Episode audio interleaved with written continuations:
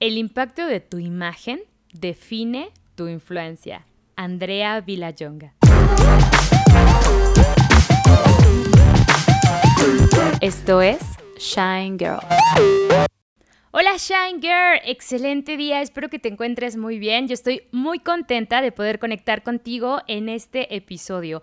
Hoy te quiero dar algunas recomendaciones que espero sean de utilidad para ti y que las puedas poner en práctica. Ya sabes que en cada episodio eh, para mí es muy importante compartirte cosas que puedas aplicar inmediatamente y que ayuden a fortalecer tu imagen, tu expresión y tu actitud para seguir trabajando con tu imagen de una forma y desde una perspectiva completamente integral, considerando tu persona en todas sus dimensiones.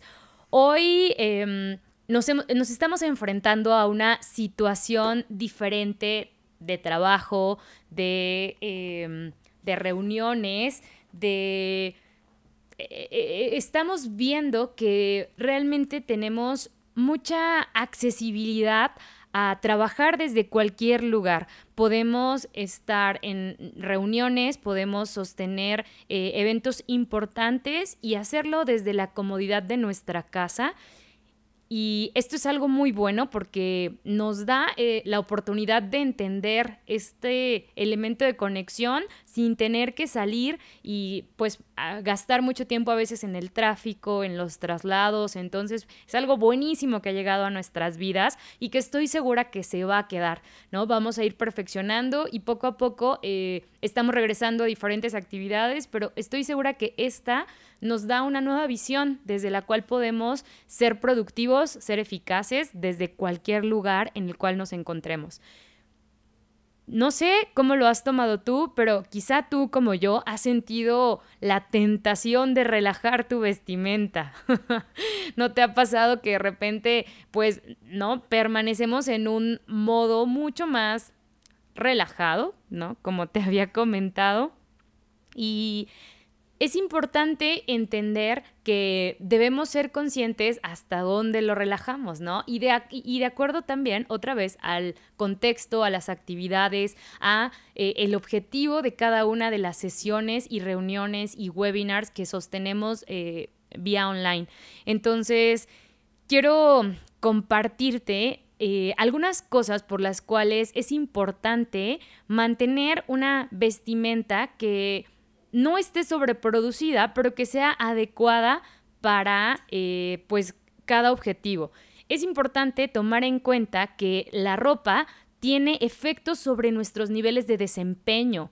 También nos da confianza en uno mismo y mejora hasta nuestras habilidades para negociar. ¿Qué te parece? Está muy cañón esto y quiero que darte un ejemplo un poco burdo, pero en algún momento que tenías una reunión social, ¿no? Un evento, una cena, eh, algún evento protocolario y por alguna razón tú olvidabas el código de vestimenta o quizá no estaba especificado y veías que cuando llegabas al evento todo el mundo tenía cierto pues código de vestimenta y tú ibas mucho más relajado, ¿cómo te sentías?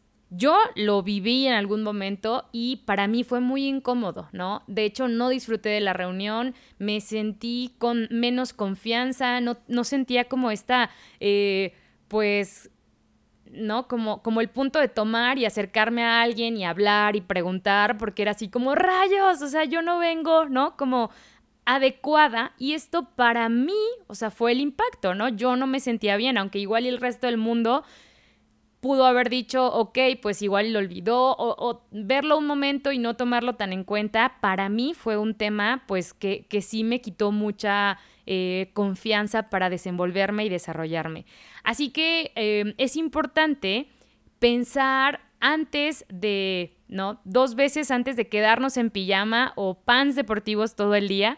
Eh, y, y, esto nos va a ayudar muchísimo para tomar decisiones que pues tipo al estilo de Mark Zuckerberg o Barack, Obama o eh, Steve Jobs, que de repente los veíamos muchísimo con prendas muy similares en cualquier tipo de evento, ellos decidieron elegir un tipo uniforme, ¿no? Un, una forma en la cual se producían que no desgastaba su mente en decir, ¿qué me voy a poner hoy? ¿No? Entonces, esto también lo conocemos como cápsulas de armario. Las cápsulas de armario son prendas que nosotros seleccionamos entre 33, 128. Eh, Hay diferentes como números que, que pueden seleccionarse, pero puedes seleccionar una cápsula de armario para una semana. ¿Y cuáles son las recomendaciones para hacer como estas cápsulas de armario? El número uno es que las prendas que selecciones eh, deben ser básicas, clásicas y atemporales. Esto nos ayuda a simplificar y optimizar nuestra indumentaria. Eh, estas se vuelven piezas clave que además combinan con muchas más prendas. Una de las recomendaciones es que cuando elijas esta prenda debes pensar en por lo menos otras tres con las cuales pueden combinar.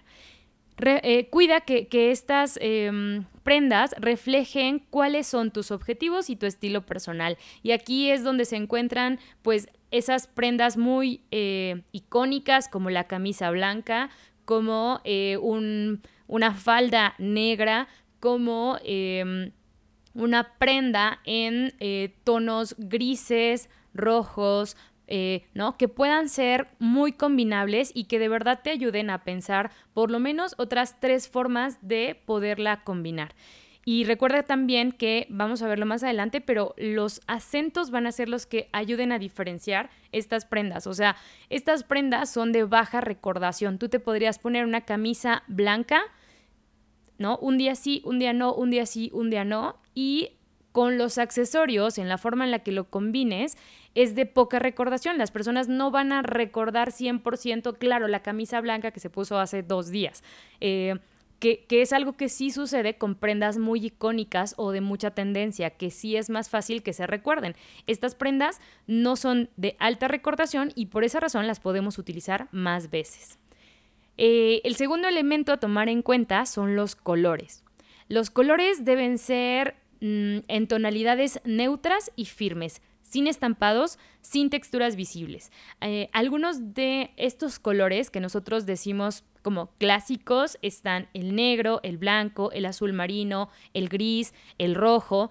Y ten en cuenta al elegir esta paleta de colores que algunas eh, tonalidades pues resaltan mejor nuestras características físicas y nos hacen lucir más saludables. Esto es nuestra eh, paleta cromática después de realizar algún estudio de cromometría y ubicar entonces esas tonalidades. Todos esos colores que están en tu gama cromática siempre, siempre te van a quedar bien. Entonces, si tú ya conoces sobre esto, elige esas prendas en esos colores, ¿no? Colores clave.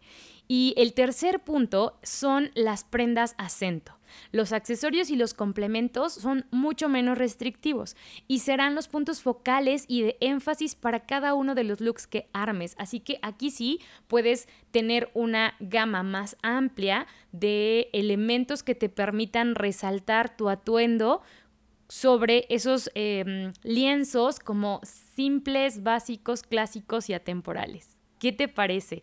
Esta es una excelente opción para esta temporada en la cual pues nos enfrentamos a nuevos retos em, en los cuales estamos trabajando desde casa eh, y probablemente podrías caer en algún momento, como yo lo he hecho, en relajar nuestra indumentaria, ¿no? Eh, una forma de no tener como la preocupación de pensar en qué me voy a poner, pero sí ser cuidadosa, es realizar estas cápsulas de armario.